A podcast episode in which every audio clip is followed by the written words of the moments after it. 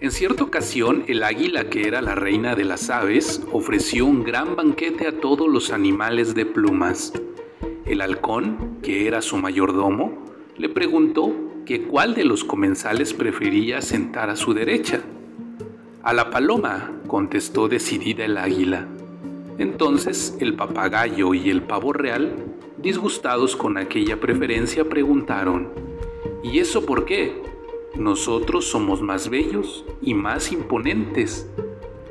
Porque yo, respondió el águila, estimo más la modestia que la belleza. Ustedes son hermosos y elegantes, pero no son tan modestos como la bella paloma.